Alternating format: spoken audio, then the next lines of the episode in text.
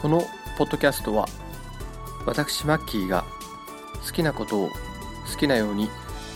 まったりと語らうラジオとなっております。通勤通学家事旅のお供またはランニングのお供なんかに耳を傾けていただけますと幸いです。はい。どうもこんにちはマッキーです。えー、今日はですね、えー、2015年の、えー、1月6日火曜日ですね、えー、もう年が明けております、えー、遅いですけども皆さん明けましておめでとうございます、えー、今年もよろしくお願いしますということで、えー、ぜひ聞いていただけたらと思うんですけど引き続き、えー、ちょっと実はですね、えー、ちょっとあの年内に2014年のあの年内にですねもう一個あのまあ、2014年振り返るような内容のですね、あのまあ、収録をして配信をしようかと、えー、本当は思ってたんですけどもあとその前にですね1個取り置きしてる話題があったんですけどちょっとそれがですね、あのまあ、人に勧められない映画の話っていう内容だったのでちょっとそれであの年を締めくくるのが嫌だなと思ってですねもう一個収録した時に同時に配信しようかなと、え、思って、いたんですけども、え、ちょっと思った以上に年内ギリギリまで仕事だったりとかですね、えまあちょっと時間が取れなくてですね、えまあ、残念ながらちょっと年が明けてからの収録ということで、まあ、今に至ってるんですがしかもですね実はあの昨日、え同じ内容でですね、え実は収録をしたんですけどもえー、聞いてみるとですねなんかあのその録音ソフトの調子が悪いのかなんか非常に雑音が混じった状態で収録がされていてとてもですね配信できるような内容じゃなくてですね あの、まあ、ボツになってしまいました。今までで一番最長の1時間20分ぐらいのトークだっですけども、まあ、ちょっと途中途中でですねあのチェックをしなかった怠ったのもいけなかったんですけれども、まあ、全部あのボツになってしまってですね、えー、まあちょっと当日取り直す元気がなくてですね、えー、まあ今日ですね、まあ、ちょっと仕事もお休みなので、えー、今日今収録をしているところですと。でですね、えー、まあ近況なんですけれども、えー、まあ相変わらず仕事の方はカフェで、えー、バイトしててですね、えー、まあちょっと仕事、まあ、ようやく1ヶ月経ったのでだいぶあの、まあ、自分の持ち場の仕事には慣れつつは、まあ、あるんですけれども、まあ、あの慣れてきたら慣れてきたでですねあのもうちょっとこういろいろ考えてやらないといけないんですが、まあ、そういうとこがちょっとできてなくてですねちょっとまあ日々叱られながら、えー、ぼちぼちと覚えていっているところですと、えーまあ、もうちょっとですねえー、なりたいななんて思うんですけども早く仕事になりたいなと。まあ仕事はそんなもんですかね。でゲームの方が、えー、あの秘密基地さんの方で、えー、あの収録もしてですね配信されてた「えー、ワンダと巨像」ですね。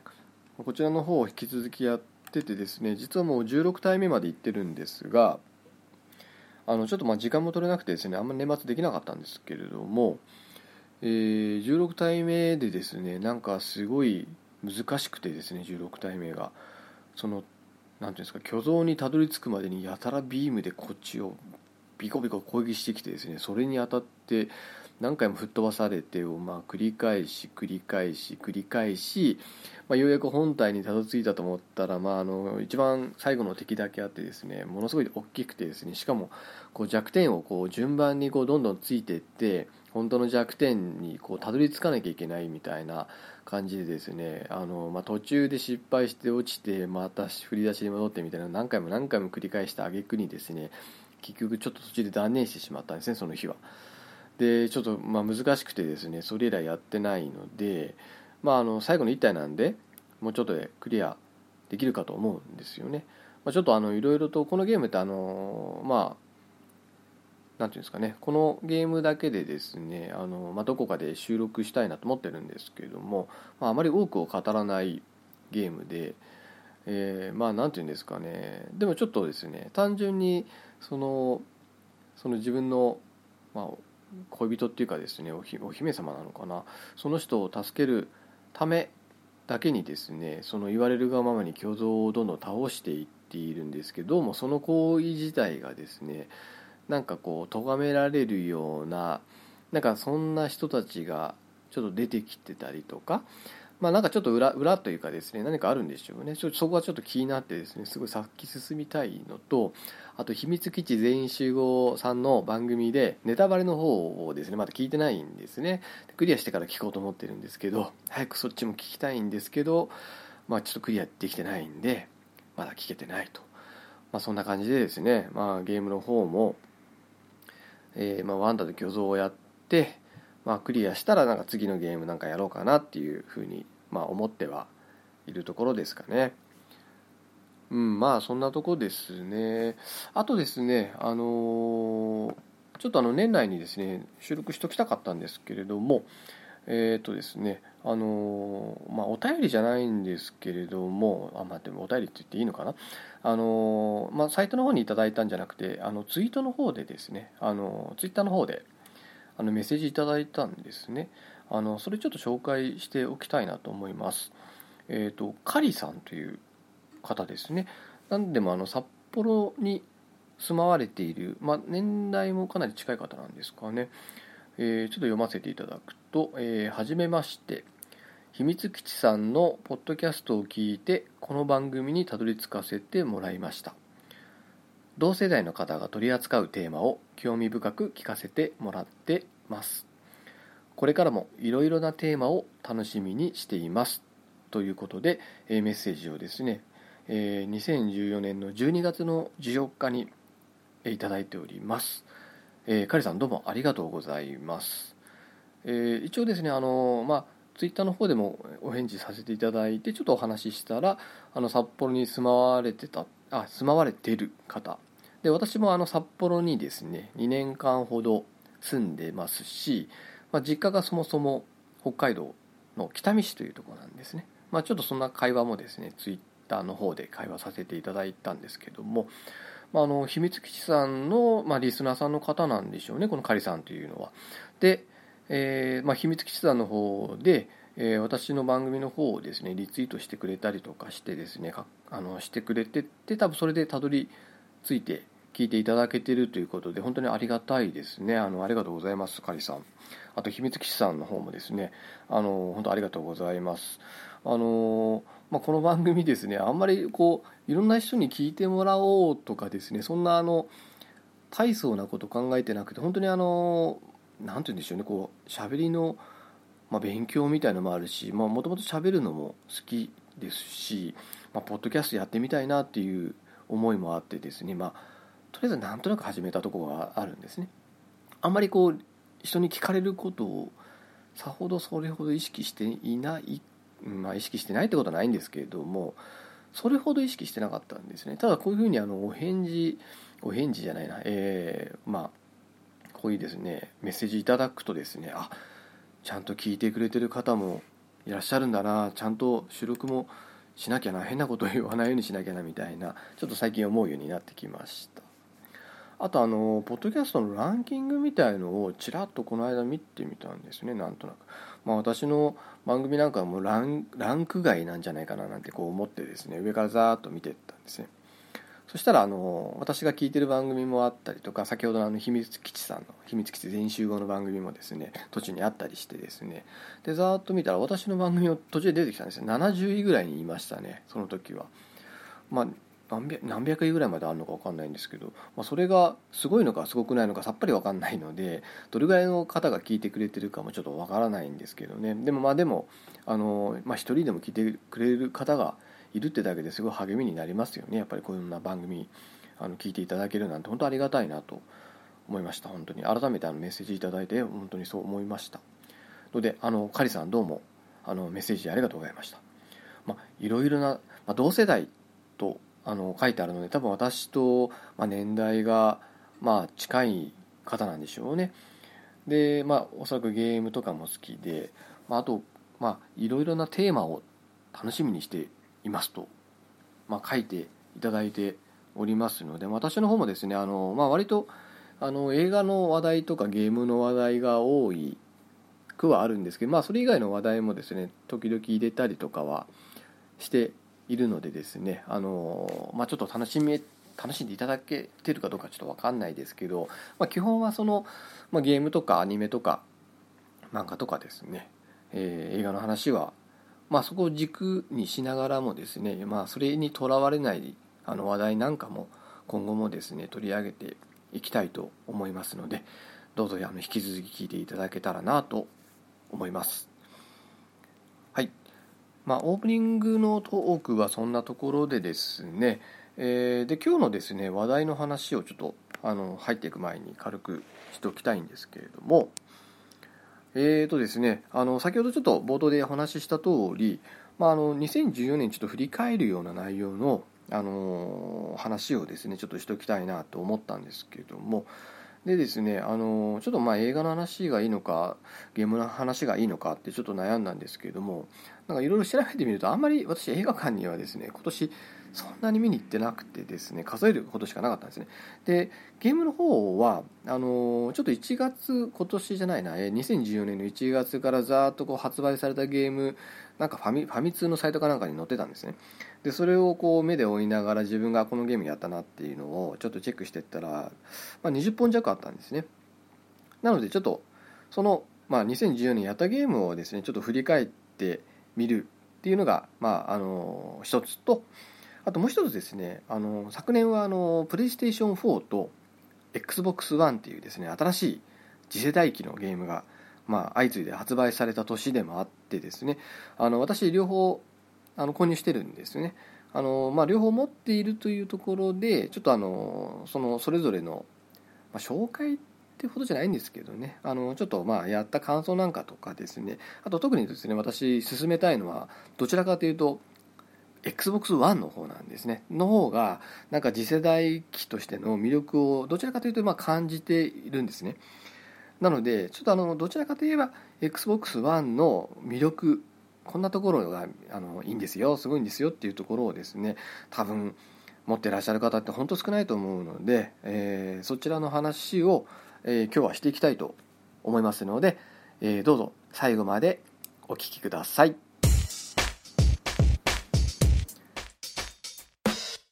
はい。ではですねえー、2014年のですねあのプレイしたゲームをですねちょっとあのマッキー的に振り返ってみようかなと思いまして、えー、まあ、チェックしたゲームをですねちょっと今ピックアップしているのでですねあの一本一本ちょっと、まあ、簡単にコメント添えながら紹介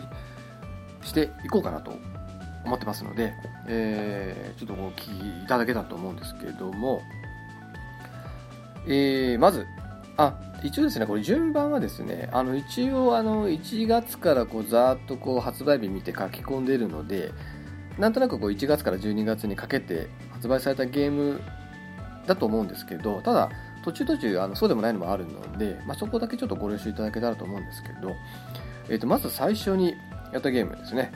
えー、やったゲーム、うん、まあそうなのかな。え、ー、と、グランドセフトオート5えー、まあ有名なあのオープンワールドのゲームですよね。で最近なんかあの PS4 とか Xbox One の方であのいわゆるその次世代基盤のあリマスター版なんですかね。が発売されてちょっと CM なんかもちょこっと見たりしてさすがに画面綺麗になってるなと思うんですけども、まあ、それの PlayStation 3版ですね。の方を買ってやってるんですけど実はこのゲームクリアしてません。あとあんまりまあ、あんまりつかほとんどやり込まずに終わっちゃってるんですね。で多分あの買ったのはもっと後だと思います。これ発売日1月だったっぽいんですけど多分もうちょっと安くなった頃に私買ってるんですね。だから多分夏前とか6月とかそれくらいに買ったのかな。なんかちょっと安くなってたんですよセールで。とは言っても4000円台ぐらいだったんですけどね。で買あ安くなってるなと思って。でちょっと以前やったことあったんですけどその時もあんまりハマらなくてですね。なんか右往左往してるうちに警察とかヘリコプターにどんどん追われてですね。でゲームオーバーっていうのをなんか繰り返してるうちにも嫌になっちゃってその時はもうやめちゃってたんですね。でその記憶が頭の中にあったのでまあまたちょっと買ってもハマんないんじゃないかなって思うんですけど世間のその評判の良さに、えー、まあ、釣られてですねついつい買ってしまったんですけどやっぱりハマらなかったです。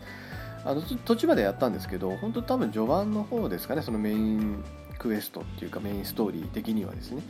で、まあ、途中までやったんですけどなんかもう途中で何やっていいのかよく分かんなくなっちゃってまああの同じように街うろうろしてですねなんか車でしっちゃかめっちゃかにしてるうちになんか警察に追われてみたいなのを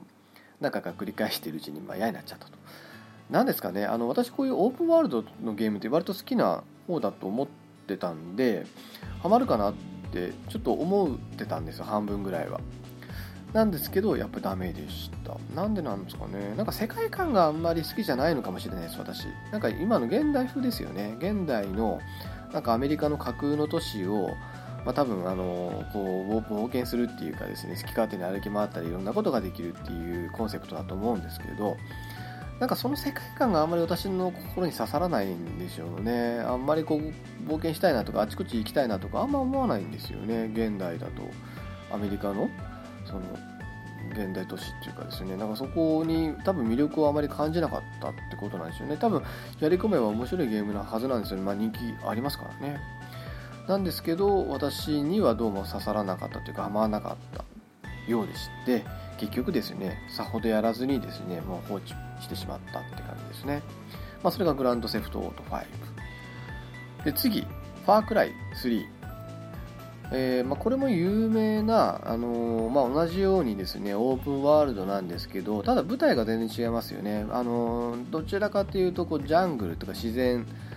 孤島なんですかね。そこにですね、あのなんかストーリー的にちょっとあんま覚えてないんですけどなんか拉致拉致されたかなんかでですね誰だか知らないですけど。でそこから逃げ出してでまあなんか仲間を救うためにですねこう復讐というかですねしていくっていう敵を倒しに行くみたいななんかそんなストーリーだったような気がするんですけど途中何でもできすぎてですね結局なんか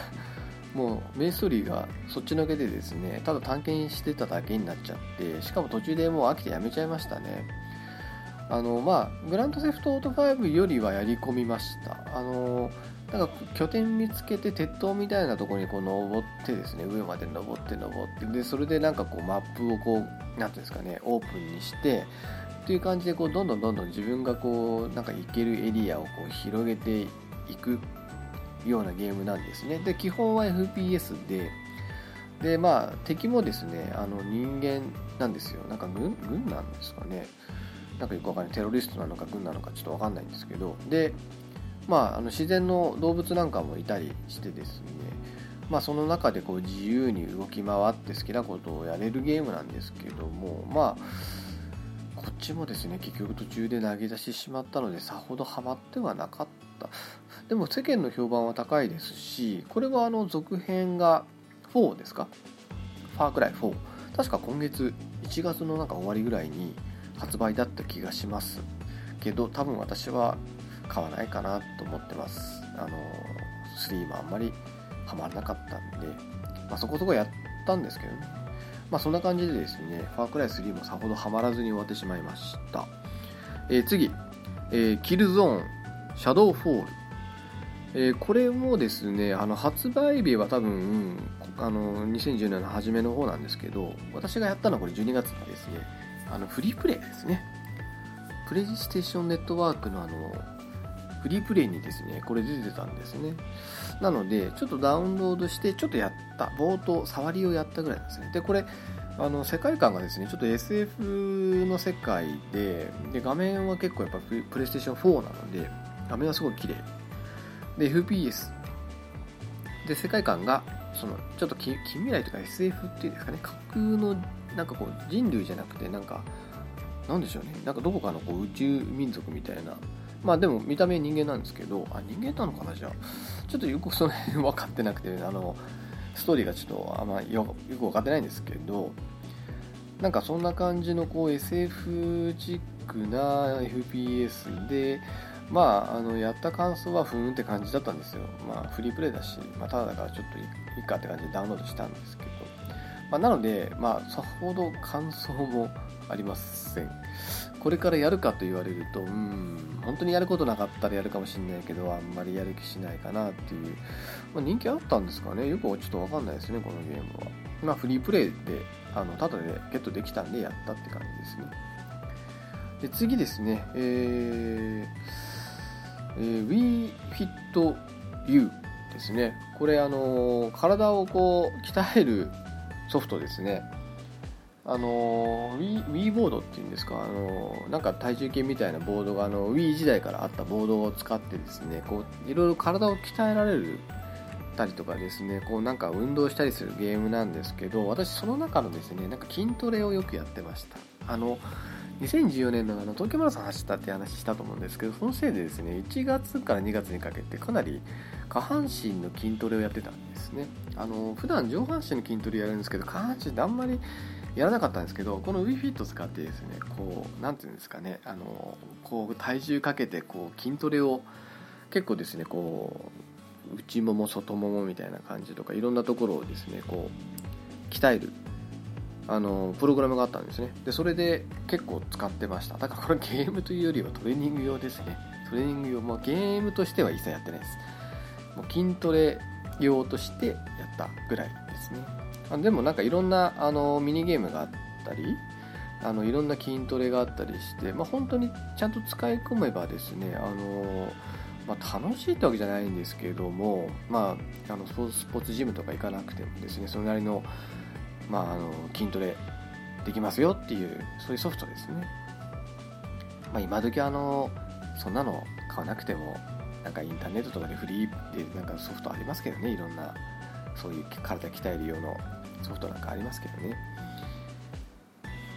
はい、えー、続いて、えー、メタルギアスリット5グランドゼロズ。これが、えー、これ2000円2000円台ぐらい売ってたやつですよね。でなんかなんでこんな安いのかなと思ったら実はあのその5の、まあ前、前日単じゃないんですけどもまああの本当に触りの部分だけなんですよね。だから、まあ、あっという間にゲーム終わっちゃうんですよこれ。であんま記憶ないんですよね。なんかメタルギアもですね私3ぐらいまでがもうピークで3はすごい好きだったんですよ。ストーリー的にもすっごい良かった記憶あるんですけどもう4からですねもうそれ多分プレステ3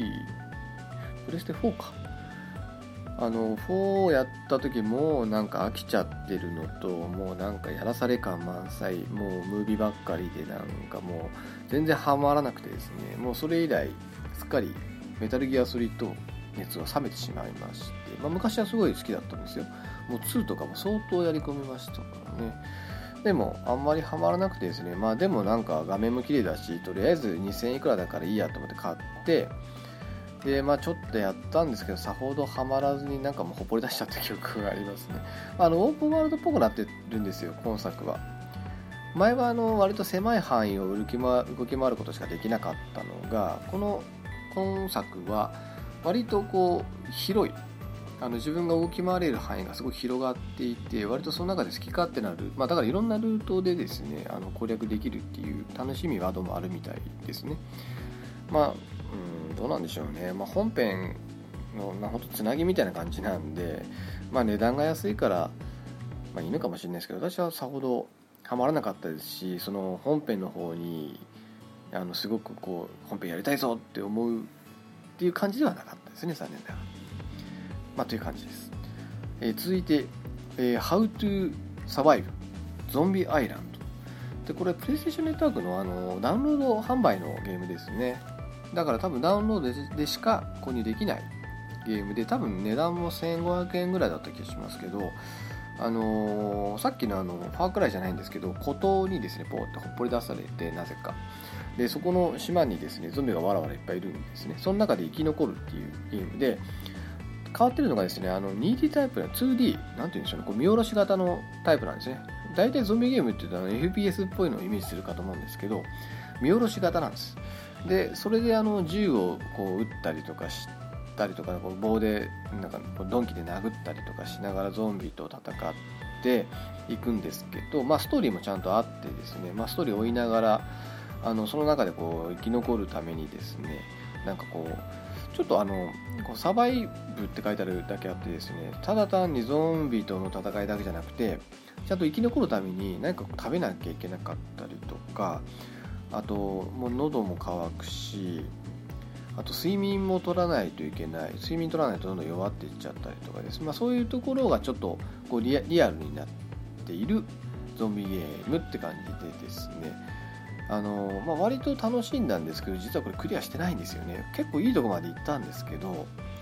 なんかちょっとそこで分かんなくなっちゃってどこ行っていいのか。でそれでもう詰まっちゃって、えー、多分そこで止まっちゃってる状態になってますと。まあなんかちょっと、うん、まあまあ面白かった気はするんですよね。ゾンビ好きの方はやってみてもいいんじゃないのかなっていうまあ、どこに魅力があるかって言われるとやっぱさっきのそのサバイバル要素っていうんですかね、まあ、ストーリーも一応ちゃんとある中で。でなんか武器もですねあのこう自分でいろいろとあの組み立て組み合わせてですね作ったりとかできるし、まあ、自分自身も確かこう成長するような要素があったような気もします。ので、まあ、そういうところを楽しめる方はですねやってみてもいいんじゃないかなと思います。でこれも PS3 ですね。で次、えー、ファミコンリミックスこれは WiiU ですね。あのー、昔のそのファミコン時代のゲームの、まあ、一部分だけを切り取ってミニゲームにしてそれをこういろんな種類をこうなんかこうぶち込んだようなミニゲーム集ですねいわゆる。なので、まあ、あの私ぐらいの年代そのファミコン世代って言われている今ちょうど30代後半から40代かけてぐらいの人たちが懐かしみながら昔のゲームですね。懐かしみながらこう楽しむっていうゲームなんでまあまあ面白いんですけどただどちらかというとこうパーティー向けなゲームだった気がしますね。一人で黙々とやるのはちょっとなんかあまりなんかなん寂しい感じだったような気がしますね。だからこう人がこう何人かこう集まってその中でみんなでワイワイミニゲームやるっていう感じの向けのゲームだったんじゃないかなと。まあでも懐かしいあのですよ。そのマリオブラザーズとかアイスクライマーとかドンキーコングとか、まあ、スーパーマリオブラザーズもあった気がするんですけど、まあ、そういうところのですねこうミニゲームがいろいろ本当にいっぱい入ってるんで、まあ、それを懐かしいんで、まあ、やるのはいいんじゃないかなと。あと値段もそんな高くなかったような気がします。2000円前後ぐらいだったようなでこれなんかワンツーとかなんか2つぐらいあった気がしますね。どっちやったかちょっと忘れちゃったんですけども。まあまあ楽しみまして。で数少ない WiiU のソフトですね買った中では。でダウンロードで買ったような気がしますね。あのパッケージじゃなくてですね。で続いて、えー、ナチュラルドクトリン。でこれもですね、あのー、さっきのキルゾーンと一緒でフリープレイで出てたんですね12月に。でそれでちょっとダウンロードしてみてやってみたんです。でなんか当時の評価がいまいちだったのとあとなんか難易度が高いとかっていうのでまあなんかちょっと気にはなってたんですけどね。でまあただだからおおと思ってですねダウンロードしてちょっとやってみたです。なのでこれもあの触りをやっただけなのであのちゃんとやり込んではないんですけどあのやった感想はですね割とあの絵はですねライトな感じなんですよ。アニメっぽいっていうんですかね。なんですけどでフルボイスで結構あのしっかり喋るんですけどただゲームとしては結構本格的なシミュレーションゲームでですねあのなんか難しそうでした。結構あのフォーメーションが結構重要なゲームでですねこう味方同士のこの並びによってこう命中率が上がったり連携があったりとかするんですね。まあ、あのシミュレーションゲームなんですね。あのいわゆるファイアーエンブレムみたいなああいう感じのゲームでちょっとファンタジー入ったような話なんですけどだから敵もあの人間じゃなくてなんかゴブリンとかですねそういう架空の生き物なんですけど、まあ、それはあのこうシミュレーションで自分のキャラクターたちをこうカーソルで動かしながら敵を倒していくんですけどその連携プレーが結構重要っぽくてですねその連携具合がその味方同士の配置によってですね結構大きく変わってくるらしくてその辺がですねちょっととっつきが悪いかもしれないですね。難しちょっと難しくて私もよく分かんなかったですね。で結局ご了承でいっちゃってなかなかうまくいかないみたいなことがなんかあるんじゃないかなってちょっと見てちょっとやってみて思いました。まあでもやり込んだら面白いじゃないかな。結構しっかり作り込まれていたのでそのシミュレーションの要素としてはですね。だからまあフリープレイあのただでゲットできる方はですねなんかやってみてもいいんじゃないかなってちょっと思いました。はい次、えー、デッドネーション、えー、これもあのさっきのですね How to Survive と一緒でダウンロードゲームですね。でまああの同じようにあのゾンビ系のゲームなんですけどこっちはですねあの孤島じゃなくてこう市街地ですね舞台が。でなんか刑務所とかですねビルの屋上とかなんか工場跡みたいなところとかそういうところでですねこうゾンビがわらわら出てくるのを同じようにあの How to Survive と同じようにこう 2D, あ 2D なんですね。見下ろし型なんですね。で同じようにこう銃をこうなんですかこの方向機で操作しながら撃ったりとかするようなゲームなのであのちょっと似てます。ただサバイバル要素はないんですよね。その水を飲むとか物を食べるとか睡眠とるとかそういう要素は全然なくて本当シューティングメインのゲームになってますねこっちは。で結構あの、まあ、シューティングなんで簡単なんですね。もう本当に面繰り型なんでどんどんどんどん突き進んでいくだけで。なのでこっちはあの一応クリアまでしてます。まあそこそこ楽しめたかなっていう感じですね、まあ、ストーリーもちゃんとあってですね。なんか続きもやってみたいなってちょっと思いました。で、えー、次、えー、ザ・ラスト・オブ・アスリマスタード、えー、まああの私が大好きな2012年13年。うんあのまあ、多分2年連続私の中でナンバーワンのゲームですね。あのそれの、まあ、リマスター版なので、まあ、プレイステーション4で出たんですね。8月の20何日とかに確か出てですね発売日に早速購入してあのプレイしてですね。何回か。何回かどころじゃないですね。かなりやり込んだ記憶があります。あのプレイステーション3版に比べるとやっぱりさすがにです。ね非常に画面が綺麗になまあプレイステーション3版も結構綺麗だったんですけどさらにあの綺麗になってますしなんかそのフレームレートもですねあのすごく細かくなってるんで滑らかなんですね動きが。画面のスクロールも非常に滑らかでした。なのであの、ま、当然ながら PS4 を持ってる方で、まあ、やったことない方は、まあ、こっちやってもらった方がいいかなと。あのあれも入ってるんですよね。あの追加のエピソードもこっちは最初からあの入ってるんですよ。確か1500円ぐらいしたと思うんですよね追加で買うと。だそれも入ってるのでお得ですし非常に画面も綺麗で動きも滑らかであの非常に良かったなと。まああの第1回目で散々語ってるのでここであまりぐたぐた話すのはどうかなと思うので、まあ、ちょっとあのその辺は差し控えますけどあの非常にいいゲームなんであの、まあ、ゾンビ系のゲームなんでなんかそういう怖いゲームが苦手な人は多分ちょっと触手が伸びにくいゲームだと思うんですけどでもこのゲームですねそのゾンビとか化け物を前面に出したゲームではないんですよねこのゲームって。どちらかというとこの主人公2人の人間性というかですねその関係性をあの非常にこう強く押し出したゲームなんですよね。だからストーリーがすごくしっかりしててですねあの非常にあの殺伐としたこのゲームの中でですねこの2人がどういうその運命をたどっていくのかっていうのをすごく楽しむゲームだと思うのでそういうあの気持ち悪いのが苦手な方でもですねあのおすすめできるゲームだと思うんですよ。さすがにあのね あのバイオハザードとかああいうのはちょっとあんまおすすめできないですよ。あれはもう本当ただ単に気持ち悪いだけですからね。まあそういう怖もの見たさとかですね気持ち悪いのが好きっていう私みたいな人だったらあのおすすめできるんですけど。でこのラストバースは結構そういうのが苦手な人でもですねまあ苦手だってあの言ってやらないのは非常にもったいないゲームだと思うので、まあ、ちょっと怖いのはこう我慢しながらですねまああのとはいってもそんなすごいまあでも気持ち悪いっちゃ気持ち悪いですけどねまああの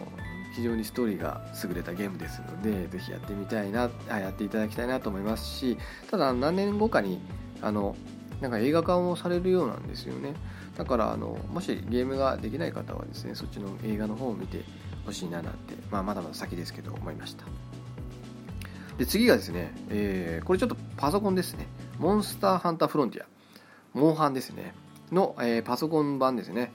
で最近はあのプレイステーション3とかビータと同じプラットフォームであのゲームプレイができるようになったんですよ。でそれで始めたんですね。でもともと私パソコンで6年前ぐらいまではやってたんですよ。あの出たこのサービスが始まった当初は結構やってたんですね。仲間内と。なんですけど、まあ、あまりにもこう時間がかか取られるのとあとなかなかやめ時が見つからないんですよね。やっぱオンラインなんで。人とやるじゃないですか。だからどうしてもこうライトにできないのがだんだん苦痛になってきてですね。それでやめちゃったんですよ。もう時間もったいないなと思って。もう私ゲームが好きなんですけどあんまりこうなんか朝から晩までっていうのは嫌なんですよね。こうまあそういうゲームもありますよ。そういうそれぐらいハマる時もあるんですけどあんまこう毎日毎日そうなんかどっぷりっていうのは嫌なんですよね。だからちょっとそのモンハンってどうしてもそうどっぷり使っちゃうので、まあ、ちょっと敬遠して結局やってなかったんですけど、まあ、ちょっとあの会社あの辞めるにあたって結構有給消化とかできる時期があってですね時間があるなと。あこれちょっと久しぶりにモンハンやってみてもいいんじゃないかなと思ったのとあとちょうどそのさっき言ったようにプラットフォームがですねあのパソコンと共通になったんですよねプレイステーション3がなんでちょっとプレイステーション3でも初めからやってみようかなと思ってえー、ちょっと夏場にですね、あの、プレイステーション3であのプレイをしてました。で今はもうやってないです。で一応あのもうゼロから始めて G 級まで上げてあの川柳川柳婚でしたっけ？あのトンファーみたいな武器も手に入れて、まあ、その辺までやったんでかなりやり込んだと思うんですけどね。ほんの2ヶ月とか3ヶ月ぐらいの間に結構やり込んだんですけどもうやめちゃいましたね。やっぱりこう時間取られちゃうしあとですねあのいやらしいなと思ったのが基本のあの毎月の料金がですね結構高いんですよね。月1400円ぐらい取られてしかもなんかエキストラコースみたいのがあるんですけどそれないとですね便利なことがあのアイテムボックスがですね遠かったりとかしてなんかあのなんかそういう不便不便さを感じてしまうんで結局プラス600円払うと月2000円ぐらい払っちゃうんですよ。月2000円って高くないですか？私本当思うんですけどもう少し安くすべきだとあれだとちょっとユーザー離れちゃうんじゃないかなってそんなに元取れないんですかね。1000円以内にした方がいいと思うんですけどね。もう700円ぐらいにして全部合わせても1000円ぐらいにすべきじゃないのかなってちょっと私は思いますね。しかもあのなんかですね便利な、なんかあの装備とか特殊装備とかをあの課金で買えるんですよあれって。3000円ぐらい払ってなんとか装備とか。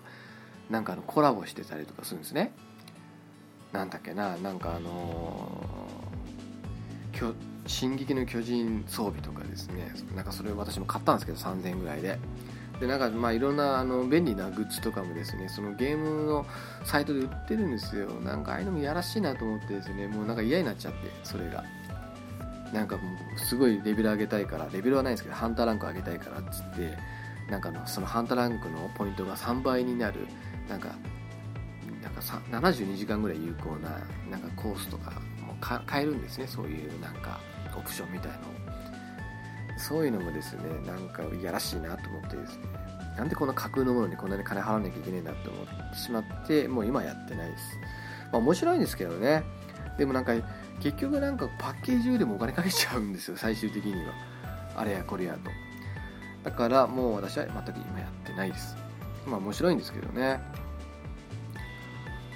で、えー、続いて、えー、イース。昔のあのイースっていうゲーム皆さんご存知ですかね？あの確かですねもともとパソコンのゲームで PC8800 とか9800とかっていうあの NEC のですね NEC 全盛期のですね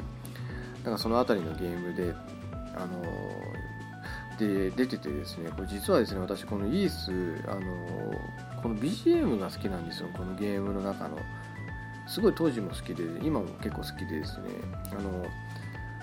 だから Apple Store のあの iTunes でもですね購入して持ってるんですけど。でなんか音楽聴いててですねそしたらやなんかやりたくなってきてですねなんかやりたいなと思ってたらあの PS の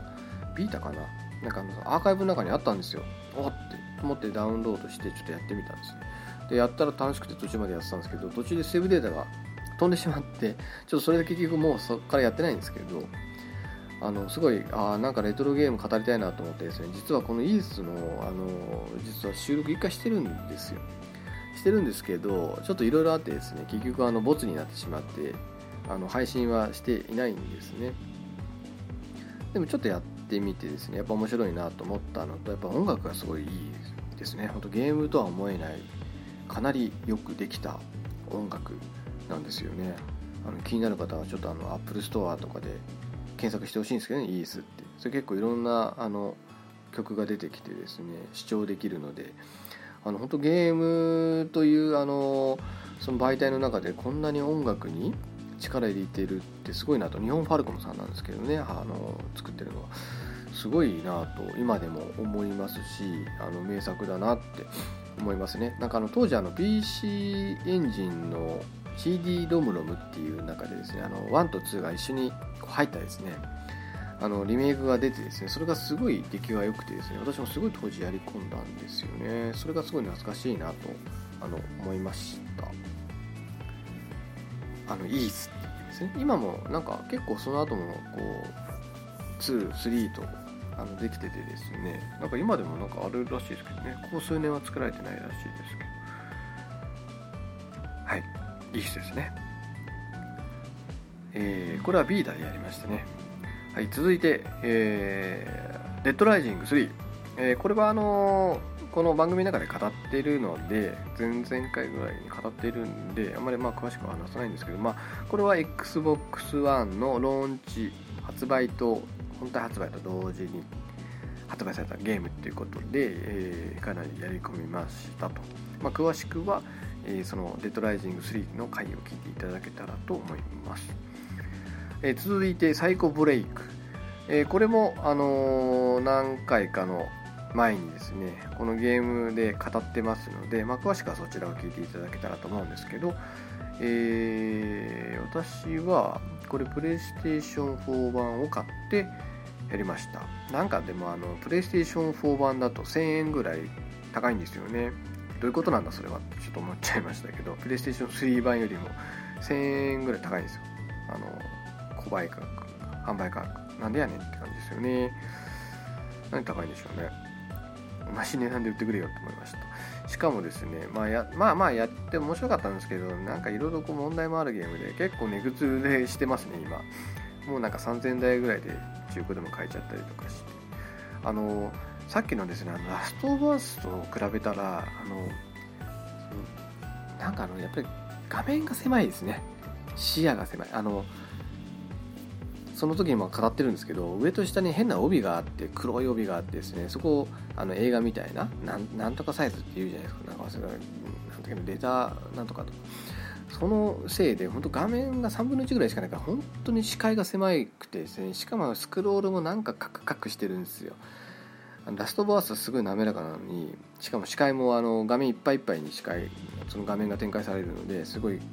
画面も広く感じるんですけどサイコブレイクはそこがすごい狭かったですね。なんか後出しで出たくせになんでこんな感じなのかなって今にして思えば。まあそこはちょっとあのその時に語った時の話のあの同じ話になっちゃうんであれですけども。あのまあうんまあホラーゲームとしてはすごいあのホラー映画を意識した感じでいいゲームだと思うんですけど、まあ、ちょっといろいろとそういうところにも問題があったゲームだったなと思います。はい続いて、えー、ドラゴンズエイジインクイジション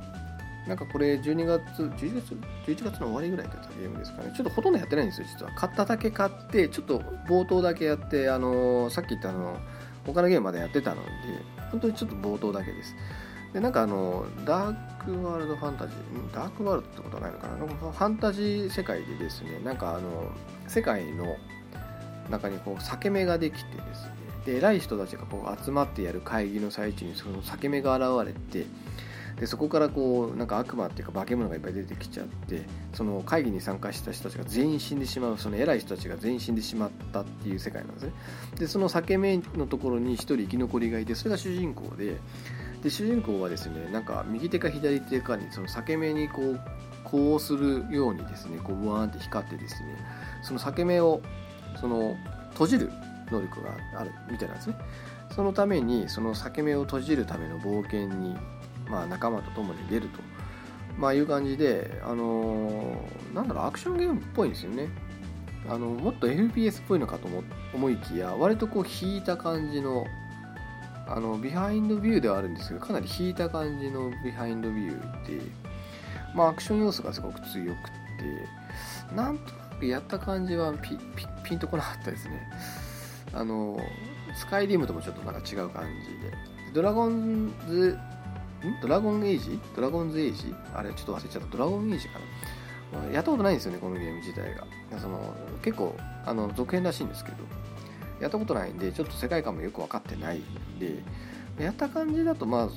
すごい面白いとは思わなかったですね。まあ、うん、どうなんだろうって感じでしたね。はいまあ今後時間あればやろうかと思います、え、次ワンダと巨像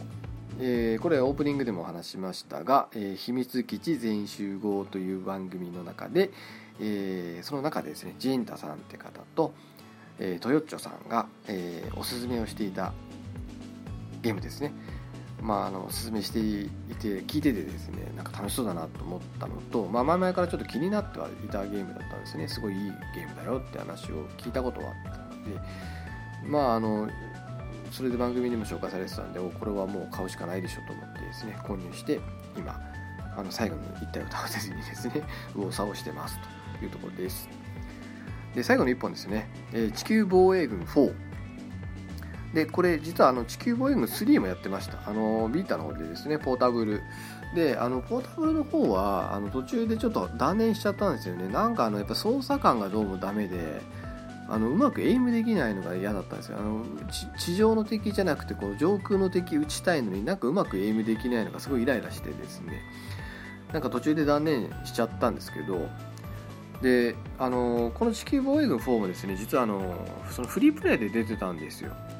でフリープレイで出る前に私あのゲーム屋さんで欲しくてですね見に行ったんですね。PS3 版の。そしたら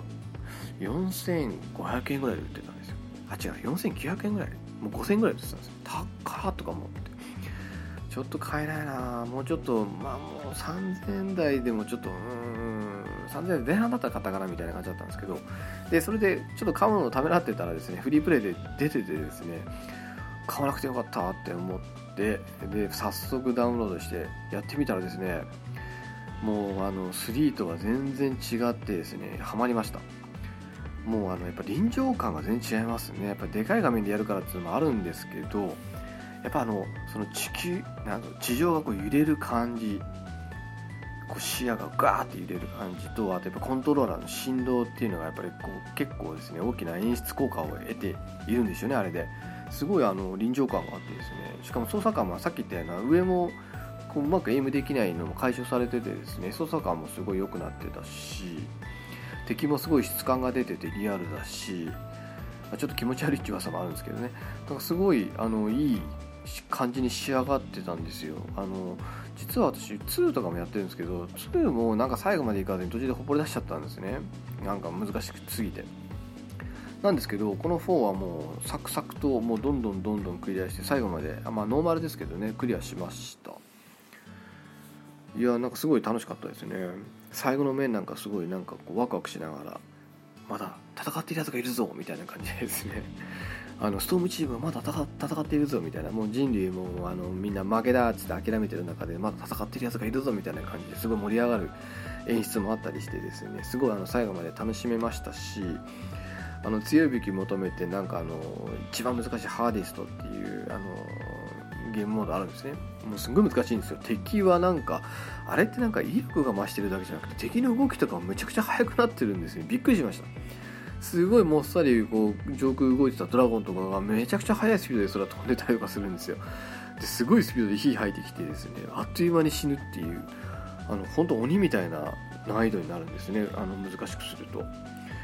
なんですけどそうしないとあのそういう難しいモードでやらないと強い武器がこのゲームで手に入んないみたいででも強いあの武器ない状態であのいきなり難しいモードでやったって全然すぐ死んじゃうんですよ。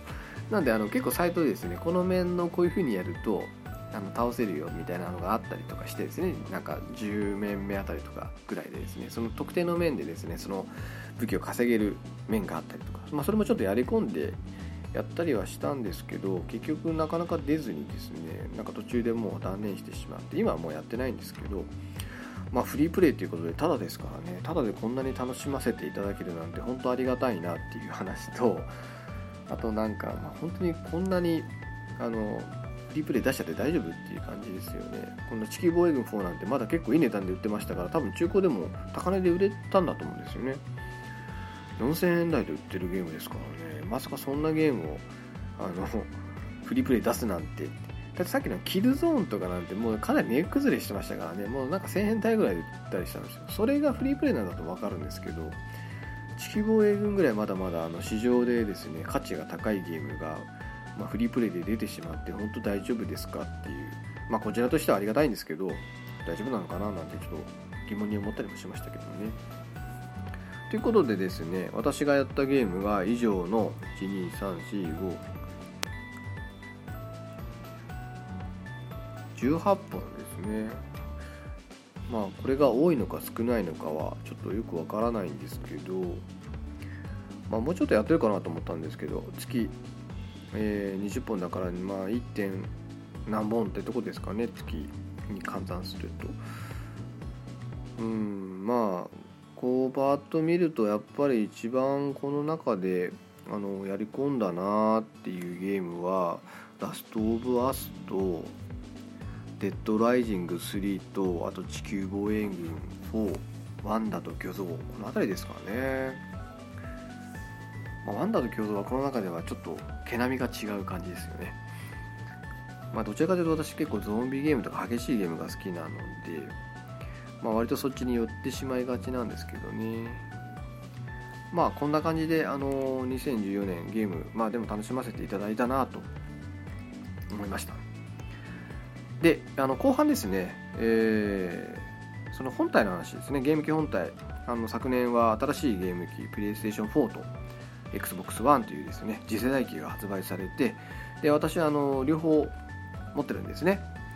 あのどっちも買ってるんです。まあすぐには買わなかったんですけど発売日当日には買ってないんですけど、まあ、ちょっと時期を置いてですねどちらもあの購入していてですねあのまあちょっとあの言い訳をするとですね私ってあの結構こういうゲーム機はですねパッと買っちゃう方なんですよ。なんせあのサターンとかブルミキャストとかあとなんかあの全部全部買いますねとりあえず。割と早い時期に買っちゃいます。あの安くなってからとかじゃなくてもう結構早いうちに買っちゃいますね、まあ、それってあのどちらかというと私あのやっぱゲーム業界にこう元気になってほしいなっていう思いも半分ぐらいあるんですよね。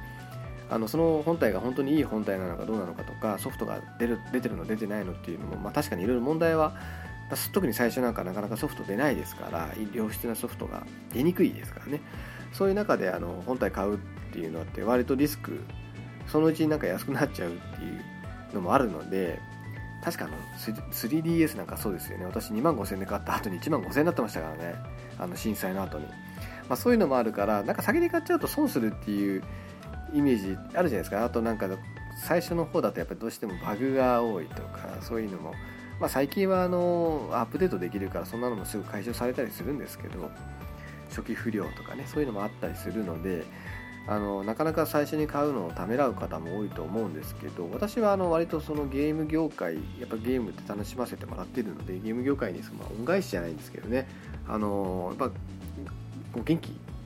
ゲーム業界っていうのはやっぱり元気になってほしいなと思ってですね割と新しい本体が出たらですねパッと買ってしまう方なんですね。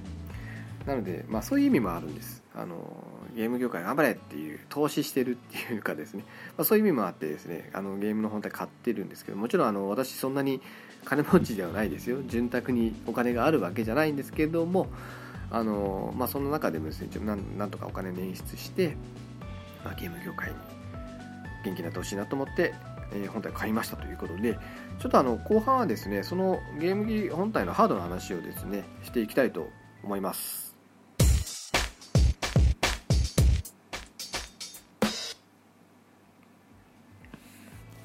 はい、えー、では続いてですね、えーまあ、ちょっと長くなっちゃうんですけど、えーまあ、本体の方の話もちょっとしておきたいなと、まあ、2014年はあの相次いでまあ、次世代機プレイステーション4とあと XBOX ONE というですね、あのゲーム機がですね相次いで発売された年だったということで、あのその話題もですね最後にしておきたいんですけど、まああのなんていうんですかね、まあ、世間一般ではですねこれ圧倒的に PlayStation 4がシェアを握ってるんですね、まあ、Wii もあの WiiU もあるんですけれども、あの確か PS4 が何万台56万台売れたに対して XBOX は800何十台っていうもう2桁ぐらい違う、まあ、それぐらいあの日本ではあのシェアにだいぶ差があってですねまあどちらかというと PS4 の一人勝ちに近い感じになっているんですけどまああの両方の本体を持っているだけにですねあのその辺の話もちょっとしたいなと思ってるんですね。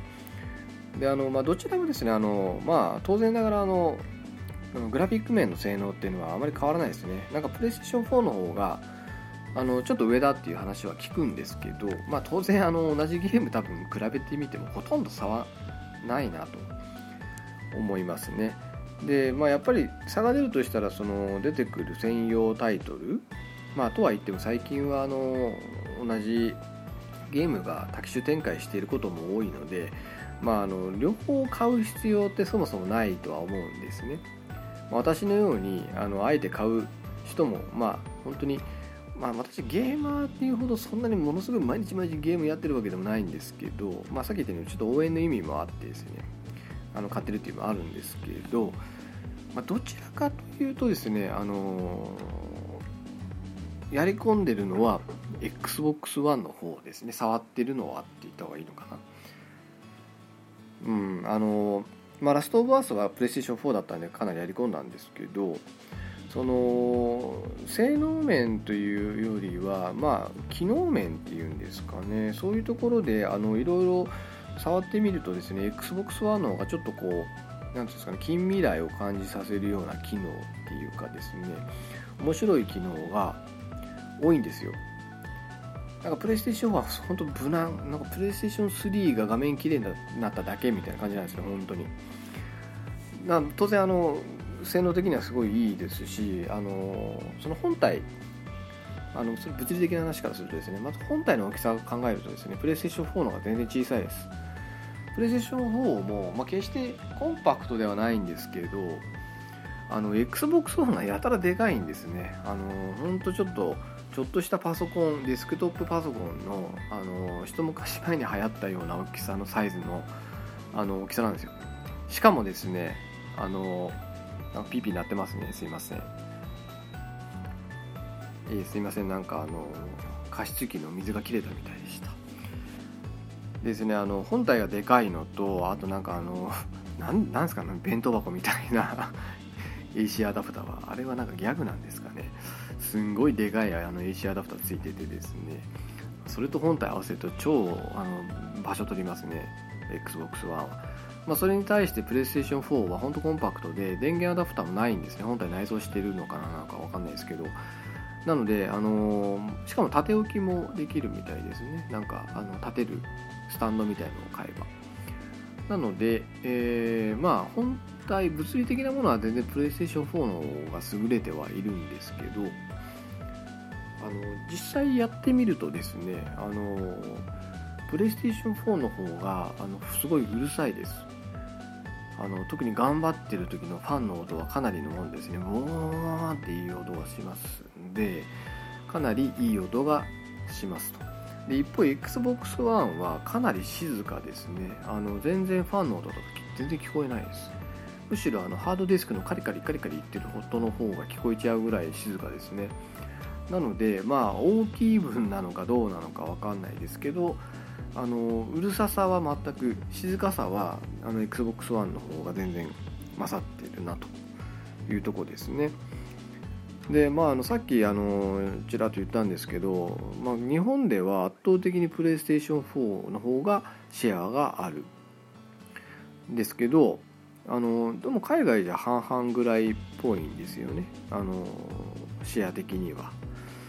なのでなんで日本だけそんなに圧倒的な差が出てるんだろうっていう感じじゃないですか。さっきの6万台に対して800台って ものすごい差ですよね。90何パーセントですかもうシェアは。プレイステーション4の方が勝ってるっていう。でなんでこんなに差が出るのかなってちょっと考えてみたんですけど例えばですねあのもうゲーム屋さん行ってもらうと分かるんですけど XBOX ONE のその販売の場所狭くないですか？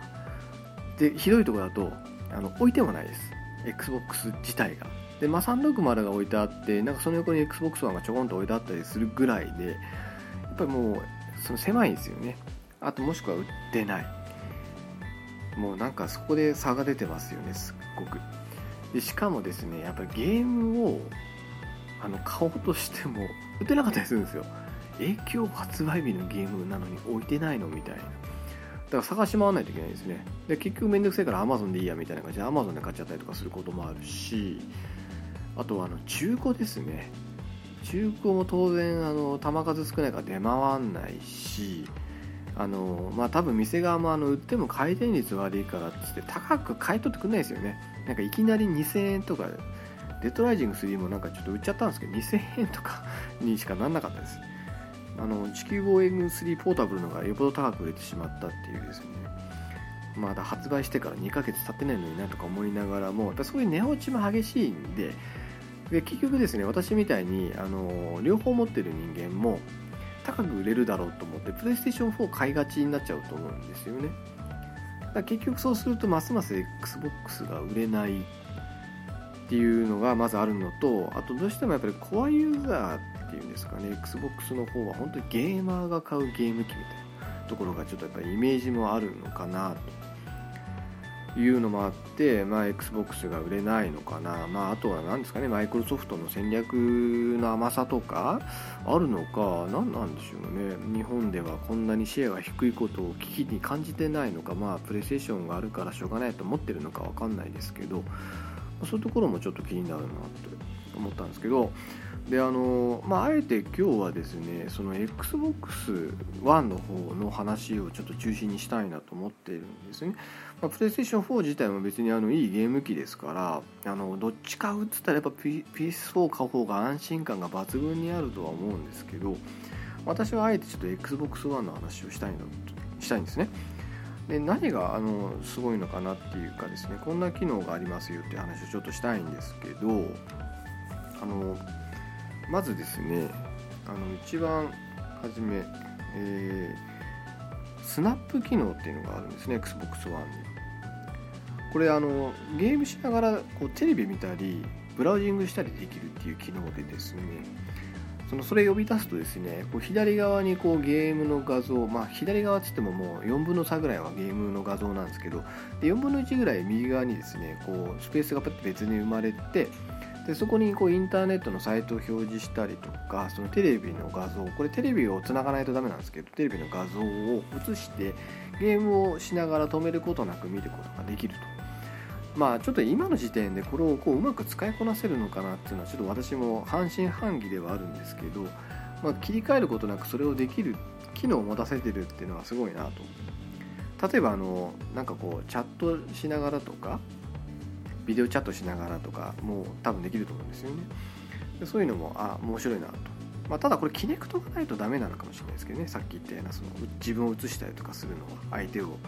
あの映したりとか見ながら相手の動画動画っていうか画像見ながら会話したりとかっていうのはちょっとキネクトがないとできないかもしれないんですけど。で次にですねサスペンド機能っていうのがあるんですね。これが便利です。とにかく便利です。これあのどういう機能かというとその例えばゲームを途中までやっててで続きを、まあ、また明日やろうかなと思ったらゲームセーブしてで本体の電源を落とすじゃないですか。で次の日に、まあ、の続きやろうと思ったらあの本体の電源入れてでソフトを、まあ、ディスク入れるなりソフトを選んで、えー、ゲームを起動してでゲームのタイトル画面になったらスタートボタンを押してでロードボタンを押してでセーブデータを選んまあコンティニューを押せばそのままそこまであの一気にできる場合もありますけどでセーブデータ選んででロードされてまあ多分ここで結構ゲームによってはさっきのあのタイトルが出てくるまでの時間とそのロードセーブデータをロードする時間を合わせると結構数分かかると思うんですね。でようやくあのロードされてゲーム再開。でこの一連の作業を多分全部やるのに長い時って本当に5分ぐらいかかったりすると思うんですよ。ところがですねこのサスペンド機能っていうのはここ全部はしょってくれるんですね。これがもう本当便利で、まあ、要はですねあの本体の電源プチって入れるじゃないですか。XBOX ONE の電源ポチンと入れてそうするとですね、あのそのメイン画面ホーム画面があるんですね。でこのホーム画面がですね、あのパソコンのあの Windows 8にちょっと近いんですかね。あのプレイステーション3ってなんかあの昔の PS3 のあのなんかこうテキストメニューみたいな感じでそれをこうカチャカチャして選ぶ感じだと思うんですけどどちらかというと XBOX One はちょっとパソコンの Windows 8に近い感じなんでこうなんかこうアイコンが並んでる感じなんですね。であの例えばゲームやってたらその3分の2ぐらいがこうゲームの画面がドンってこうあってですねその周りにメニュー他のメニューがですね並んでるんですけど電源入れるとですねそのゲームを中断した状態でですねあのゲームが起動あゲームじゃねえ本体が起動するんですよ。でゲームを選ぶともうそのまま続きからできるんですよ。だからある意味セーブいらず、まあ、もちろんあの怖いからセーブはするんですけどあの最悪セーブしてなくてもですねでセーブせずに電源を落としてもその電源を落とした状態から再開できるっていう。ただですねこれあのクイック起動っていう状態にしておかないとダメです。省電力モードにしておくとこれできないのであのクイック起動にしておくと、えー、続きからそのままゲームを再開できるのでさっき言ったゲームを起動してタイトル画面表示させてセーブデータ選んでロードして、えー、やるっていうことが一切いらないんですねだからこれすごいですね。これあの思った以上に便利なんですちょこっとやりたい時とか本当便利なんですよ。だからちょこっとやりたくてもあのゲーム起動する時間考えるとめんどくさいからいいやとかなっちゃったりするじゃないですか。それが一切なくてすぐにゲーム再開できる。しかもですねあの XBOX ONE でこのクイック起動にしておくとですねその本体の起動も早いんですよ。19秒ぐらいなんですね。あのプレイステーション4は30秒ぐらいかかるので、まあ、3分の2ぐらいで済むらしく本当にちょっとあのゲームを再開したいなっていう時にあの非常に便利でしたこれ。あのなのでレッドライジング3なんて私ほとんどタイトル画面見てないですね。ほとんどこの機能であのゲーム中断してやってたのでまあ、ただあの他のゲーム起動しちゃうと当然ダメですよ。別のゲームを立ち上げちゃうともう一度あの起動し直さないといけないんですけど私多分デッドライジングのタイトル画面1回か2回ぐらいしかクリアするまで見なかったですねだから。まあ本当これ便利ですね。これなんでプレイステーション4の方にはないのって感じですねむしろ。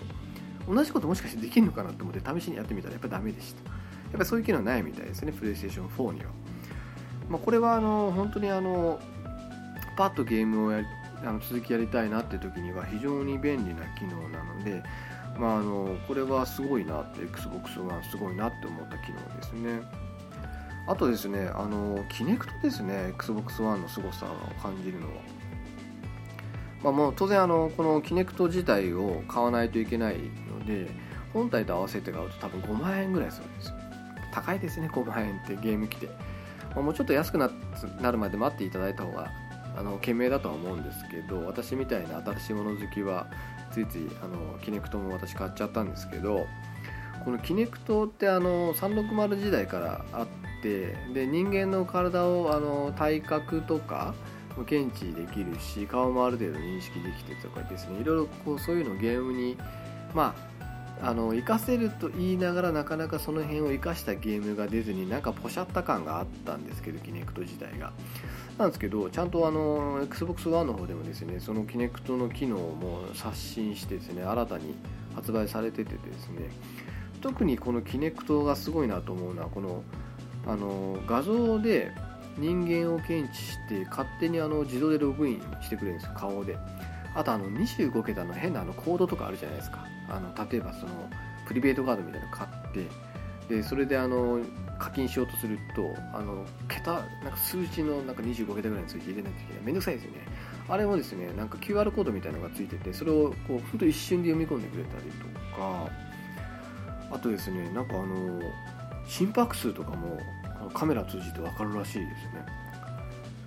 表情もあの指が1本か2本かまで分かってだいぶ性能的に上がってるのでまあ、まだまだその辺を活かせたゲーム出てないんですけどただですねなんかあのフィットネスみたいなやつがあってですねそれ見たらあのすごいいいですね。あのただでできるんですよ。でなんかあの基本ビデオなんですね流れてるのはゲームっていうよりは。あの本当にあの何ていうんですか本物の人間がですねこうテレビの中で喋ってるんですけどこのキネクト用に作られたやつなんであの面白いですね。で横に自分の動きがですねキャプチャーされたあの動きがですね右側に表示されててでどこに負荷がかかってるかとかどれぐらい心拍数が上がってるかとかですねそういうのもあのどれぐらい運動量あの取れてるかとかですねスコアが出たりとかするのでなんかすごい近未来を感じさせる感じなんですよ。まあ運動不足の人にはいいんじゃないかなっていうのとあとですね一番キネクトですごいなと思ったのがですねあの音声入力機能ですね。これがですねあの非常になんか近未来的でなんか良かったですね。あの例えばですね、まあ、まだまだなんですけどあの XBOX って言ってプラスなんとかっていうとあのその動作をしてくれるんですね。例えば XBOX ON っていうとピコって言って勝手に電源起動するんですよ。で逆に XBOX 電源オフっていうとあの電源オフの画面になってですね本当に電源切りますかって聞いてくるねはいって言うと本当に電源切れます。まあそんな感じでですねあのある程度そのトレイオープンとかビデオの再生とかあのホームに戻るとかさっき言ったそのスナップっていう XBOX スナップっていうとですねスナップ機能が動いたりとかあのそういう特定の動作をですねその音声だけで認識してくれるっていうあの機能があってですねこれあの結構便利ですね。手が塞がっている時とか。あと、まあ、この音声入力結構ゲームであの役立つんじゃないのかななんて思いました、まあ、まだまだちょっとそれに対応したソフトは出てきてないですけどその音声による入力っていうのがですねこうゲームとうまくマッチングしたようなものが出てきたりとか、まあ、と全部じゃなくてもところどころで使ったりとかするのってなんかすごいゲームのなんか枠が広がってですねすごい楽しそうだなと思いましたね。まあ、あとですね、まあ、Xbox One でまあ海外ゲーム多いですからね、それがよし、まあ、本当にゲーマーな人はですね、ありがたいんじゃないかなっていうとこですかね。まあ、私はあのそんなにコアゲーマーっていうかヘビーユーザーではない、まあ、どちらかというと多分ライトユーザーなんですけど、まあ、広く浅くやる方なんで、まあ、そんな感じなんですけど、まあ、ちょっと触ったもう何ヶ月かですね。XBOX はまあ買ったのが、まあ、10月ぐらいだったような気がするんですけどまあこの2ヶ月どちらかというと8割9割 XBOX One しか触ってなくて PlayStation4 は本当にたまに見るぐらいなんですね。なんかゲームあるかなみたいな。あとフリープレイの時ですね。まあ、その時ぐらいでほとんど XBOX One しか触ってないですね。なんか YouTube とか見たりとかも XBOX One が多い。のであの私の気持ち的には XBOX One の方がかなりお気に入りなゲーム機になっておりますっていうところでですね。まあなのに日本でのシェアっていうのは本当にプレイステーションと、まあ、運命の差になってしまっているっていう、まあ、ところでですねあえて XBOX One の魅力についてちょっと簡単ですけども語ってみました。のでえー、まあ、まだまだ高いですけどねお金に余裕のある方とかですねゲームが好きな方で XBOX ONE の購入を躊躇されてる方はですね是非今一度検討していただけるのかなと。あの本当にいろんな機能があってですねなかなかあの近未来を感じさせるゲーム機になっておりますのであの私はどちらかというと XBOX ONE をおすすめしたいなという感じです。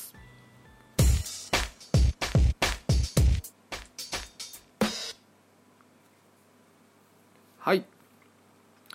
えー、ということで、えー、今日はですね、あの2014年のゲーム振り返ってみたというとこと、えー、あと2010年発売されたゲーム機の話をちょっとしてみました。まあ、あとですね、他にもちょっと2014年振り返るっていう意味でですね、あのまあ、なんかちょっと話したいなって思ったんですけど、まあ、ちょっと長くなっちゃうかなと思うんでちょっと今回はですねゲームの話にちょっと絞らせてもらいました、まあ、他にもですね2014年といえばですね、まあ、私の中では一番大きかったのは消費税増税ですね、まあ、解散総選挙なんかもありましたけどあんなのどうでもよくてやっぱりあの消費税増税というものがですね後の日本経済にどういう結果をもたらしたかっていうところをですね本当にあのこれを決断した人は責任取らないのって言いたくなりますよね。その財務省とか財務省とか財務省とかですね。あの本当にデフレから脱却しきらないうちに消費税増税なんかしたら余計景気悪くなる。それで結局減税になあの減税じゃねえや。あの減収になってしまって。でさらになんかまた景気悪くなるからまた消費税増税って言い出すんですよあの人たちは。要は日本の景気回復してほしくないんですねあの人たちは。そうすると消費税増税って言えなくなっちゃうから、まあ、そんなやつらがですねあの財務省にいっぱいはびこってるっていう話をですねよく聞きます。本当か嘘かは知りませんよ。あの俳優の津川雅彦さんっているじゃないですか。あの方のあのブログ見ていただくとその辺結構面白いことがいろいろ書いてあったりしますしやっぱりあの日本経済を本当に考えているかどうかっていうところっていうのはそういうところだと思うんですよね。消費税増税なんかやむなしみたいなマスコミもなんかこぞって報道してましたよね。本当に必要なのは消費税増税じゃなくて日本の GDP を増やすことなんですよ。日本の GDP が増えれば税収だって上がるんですね逆に今下がってる時に国民の取り分を奪ったら余計国民は消費しなくなるんですから消費税なんて結果的に下がるに決まってるんですよ消費税収なんてでまた景気がね悪くなっちゃいましたよね。これは私の予想通りです。デフレ時に増税なんか緊縮財政なんかしたら余計民間の消費意欲はそげるわけですから。物が余計売れなくなるわけですよね。物物が売れなくなるなるってことは企業の利益も下がる。企業の利益が下がればあの給料も下がる。年収も減る。または職から職にあぶれる人も出てくる。そしたらその人たちは所得税も払わなくなる。企業が儲からないと法人税も払われない。結局そうやって税収減ってしまうんですよ。結果的にはですね。そういうところ分かってない人たちがなんでそういうあの正しい政策を取れない人たちがあののうのうといまだに財務省にいるのかな政治家やってるのかなって本当に不思議にちょっと思っちゃいますね。まあ、なんてちょっとあの政治批判マスコミ批判財務省批判をちょっと最後に一らとしてしまいましたが、まあ、2015年どうなるんでしょうねもう正直言ってあのデフレから脱却する道のりはかなり遠のいたんじゃないかなと思います。まあ、あの財政出動っていうですねあのむしろ国民にこうお金を、まあ、あのそういうので言うとばらまきって言っちゃうんですけど、まあ、消費行動とに伴うようなあのそういう財政出動をやっていただきたいですね。消費行動を伴わなければただ貯蓄しちゃうだけなんであの子ども手当なんかまあまさにそんなもんですよ。あんなもの配ったってみんな貯蓄しちゃうんですよ。ああよし2万円手に入ったからお金使おうなんて思わないわけですよ。そういうのはダメなんですね。ああいう政策は本当ばらまきっていう政策になっちゃう。そういうんじゃなくて消費行動が伴う要は物を買った人は恩恵受けるっていう政策をしないとこれダメなんですね。それが消費につながるので。だって買った方が今得じゃんって思ったら買いますよね。あの車のエコカー減税なんかそうじゃないですか。今買ったら十数万円安く買える。じゃあ今買おうって思うじゃないですか。しかもその人はちゃんと物を買ってくれているわけですから。そういう消費行動が伴った人に対してだけそういう減税措置をしてあげるっていう政策って非常に優れた政策だと思うので、まあ、そういう政策をですね今後やっていただいてちょっとでも日本経済がですねあのいい方向を向くようにしてほしいなと。そうしないと日本の人口だって増えないですからね。なんかマスコミは2050年にはなんか今の人口の何割が減って8000万人ぐらいになってるとか、まあ、そういうわけのわからん報道をするじゃないですか、ね、そういうなんか不安を煽って楽しいんですかね。それはデフレだからみんなお金ないんだから子供ポコポコ産まないでしょうにって。思いますけどね。やっぱりデフレから脱却してですね日本経済が復活しないとこれ人口も増えないわけですよ。逆に言えば経済問題さえ解決すれば人口なんか自然に増えていくはずなんですよね。今減ってる分。子供を産まない、まあ、ちょっと将来不安だから1人だけにしとこうっていう人たちもですね逆に2人3人って産んだ方があの例えば減税措置があるとかね子供手当じゃないですけどそういうのがある方があのお得だって思えばまあ子供を産んだりするんでしょうけど今はまあ経済がちょっと先不安だからなんかマスコミも不安なことばっか言ってるしね日本はもうなんかどんどんどんどんこれから衰退していくみたいななんかそういう報道みたいなのも多いですしねなんか変ななんか経済エコノミストっていうやつらがわけのわからない不安を煽るっていう図が相変わらずですし、まあ、私はああいう人たちの言うこと全く信じてないですけどねマスコミの言うこともあまり信じてないですしどちらかというとインターネットまあ、自分が信頼できる人の経済評論家とかの話しか話を参考にさせてもらっているので、まあ、そういう人の話を、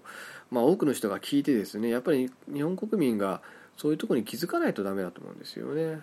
言ってることがおかしいぞと。国民1人当たり800万円の借金をしている計算になるっていう言い方はおかしいぞと。お金を貸してるのは国民なのになんでそんな言い方するんだと。国民の不安を煽りたいのかと。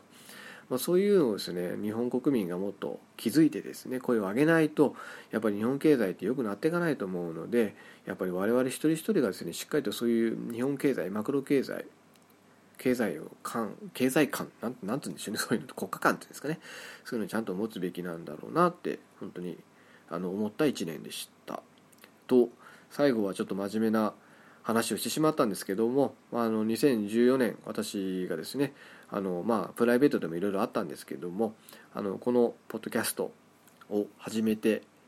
えー、まだ、えー、まあ、実際始めたのは10月だからまだまあ3ヶ月ぐらいなんですけども、まあ、今後もですねあのいろいろな話題をですね取り上げながらこの番組の中でですね、まあ、私の方が、まあ、だらだらと好き勝手にしゃべるような番組なんですけども、まあ、今後もですねあの長く続けていきたいなと思いますので、えー、どうぞですねあの今後もですねこの番組をどうぞ聞いていただけたらなと